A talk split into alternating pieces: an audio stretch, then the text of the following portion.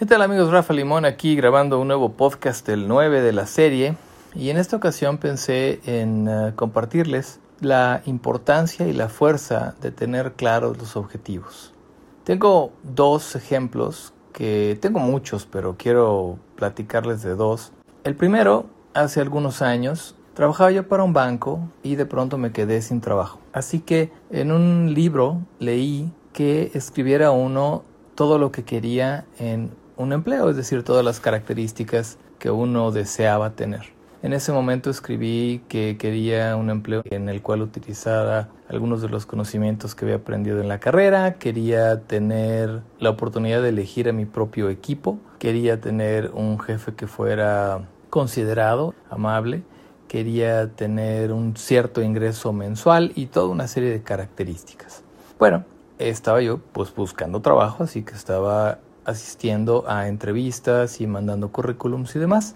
En cierta ocasión, en un anuncio que apareció en un periódico, para los que sepan lo que es un periódico, de papel, un periódico que les llegaba solamente a las embajadas, le llegó a mi mamá, que estaba en inglés, y que era de una circulación relativamente corta, pero le llegó a ella y no a mí, que yo buscaba en otros periódicos, en otras fuentes y le gustó y me dijo, mira, aquí hay algo donde creo que tú cumples todas las características. Así que fui a la entrevista, acaba de leer el libro este de cómo ganar amigos e influir sobre las personas y ahí decía que cuando platicaras con alguien en lugar de solamente hablar, pues le hicieras preguntas y yo imaginé que una entrevista de trabajo no sería la excepción. Así que lo primero que hice fue que le pregunté a aquella persona sobre un dibujo que estaba en la pared y me comentó que era de su hija. Claramente estaba muy orgulloso de su hija, una hija pequeña de unos 5 años. Y la entrevista fue muy agradable, muy cordial, muy positiva. Me pidió que le llamara más adelante, eh, en un par de semanas, y estaba yo ya en los semifinalistas, digamos, y un par de semanas después ya estaba en los finalistas. Y finalmente terminó por decirme que habían elegido a otra persona y que le iban a dar la oportunidad de ser el gerente de publicidad de la empresa que era el puesto que yo estaba buscando. Bueno, pues ni hablar, ¿no? Lo que me llamó la atención fue que me dijo, no te pierdas, mantente en contacto. Bueno, vendía yo máquinas fotocopiadoras de puerta en puerta. Ya he platicado en alguna ocasión que bueno, se me rompieron las suelas de los zapatos y andaba yo bronceado como si hubiera estado en Hawái. y un día le llamé, simplemente se me, se me ocurrió, no sé por qué me llegó a la, a la mente, el llamarle a este señor. Y le hablé para saludarlo y qué tal, cómo está y tal. Y, me dijo, fíjate que estaba pensando en ti. Y yo, ¿y por qué? Dice, tengo un proyecto, ¿puedes venir? Y le dije, a las oficinas a donde nos vimos la vez pasada, que era por ahí, por el circuito interior. Me dijo, no, a la colonia del Valle, que es en el sur de la Ciudad de México. Y le dije, sí, claro. Cuando llegué a aquella entrevista, pues fue muy peculiar porque llegué a una casa de tres pisos completamente vacía. Toqué la puerta como a las 7 de la noche y empezaba la cosa a sentirse medio misteriosa. Así que entré con un poco de desconfianza, me llamó desde arriba, Rafa, pásale. Subí aquellas escaleras, llegué a la parte de arriba y me senté en una oficina que estaba armada simplemente con un escritorio, dos sillas y un archivero. Y toda la casa estaba vacía. Y me dijo, vengo planeando un proyecto y pensé en ti. Estoy armando un proyecto de publicidad que es fuera de la Ciudad de México, en donde estoy pensando que ganes tanto dinero, exactamente lo que había pedido, en donde tú vas a elegir a tu propio personal, exactamente como yo lo había pedido. Ahora, lo que es interesante de esto, si se pueden pensar, es que no lo busqué para ese trabajo porque no sabía que existía ese trabajo, porque no sabía que existía ese proyecto. Me contrató y fue exactamente el empleo que tenía todas las características que había yo escrito en aquella lista de lo que querían mis objetivos. Tardó unos seis meses desde que hice la lista hasta que obtuve el empleo para mí siempre ha sido un ejemplo de lo que sucede. Hay personas que piensan que primero es la estrategia y después llegas a la meta y no es así. Primero hay que poner la meta, tener bien claro lo que quieres, visualizarlo, repetir durante el día que lo vas a lograr, que lo estás logrando, que vas en camino, ir a entrevistas en este caso, o si estás buscando vender un servicio o un producto, pues intentar venderlo, pero siempre con la claridad y la fe de que lo vas a obtener y quién sabe de dónde va a salir. Lo que dicen muchos autores es que el universo te va a acercar a las personas y a las circunstancias para que aquello que tú quieres se logre. En otra ocasión, estaba yo contratado, muchos años después, 20 años después, estaba yo contratado por una institución financiera para dar una serie de cursos a sus diferentes equipos en sus diferentes sucursales de la República Mexicana y conocí muchísimas ciudades y a muchísimas personas. Los grupos eran entre 25 y 40 personas cada grupo y di decenas y decenas de cursos.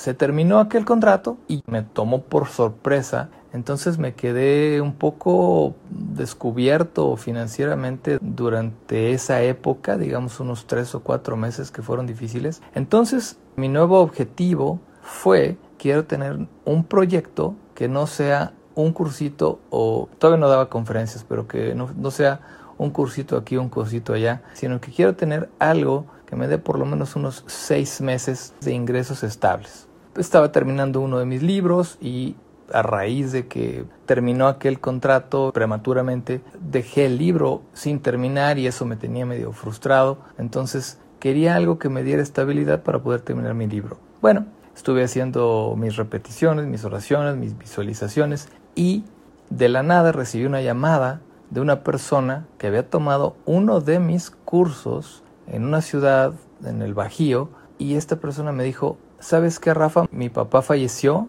y de donde estaba viviendo me tuve que regresar a la Ciudad de México.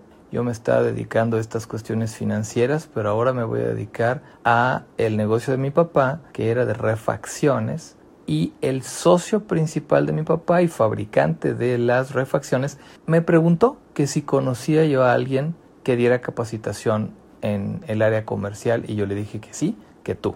Así que fui a conocer a esta persona y le impartí un primer curso y le gustó tanto que de ahí me dio un proyecto que fue de coaching durante seis meses. Exactamente.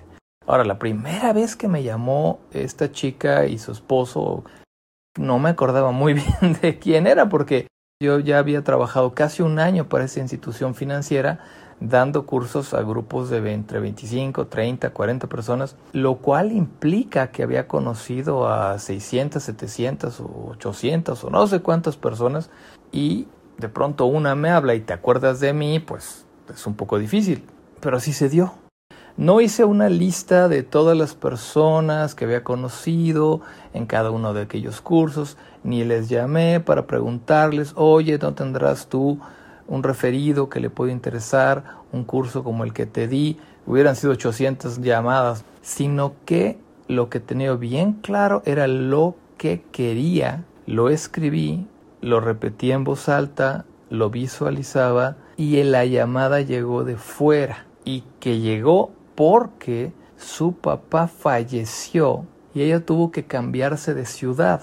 ¿Cómo voy a yo adivinar que una persona a la cual le di un curso, su papá va a fallecer, ella va a tener que tomar las riendas del negocio en la Ciudad de México y a través de eso me va a contactar y va a salir un proyecto? Es imposible. Entonces, a veces el acercamiento que la gente tiene es, tienes que hacer X número de llamadas al día y no está mal, tienes que hacer X número de citas al día, X número de contactos al día, X número de videoconferencias al día para lograr los objetivos. Sí, es importante la acción, pero es mucho más importante primero tener claro qué es lo que quieres, escribirlo y enfocarte en eso. Una vez que lo hagas, las personas, las circunstancias y las situaciones te van a acercar lo que necesitas para llegar a ese objetivo.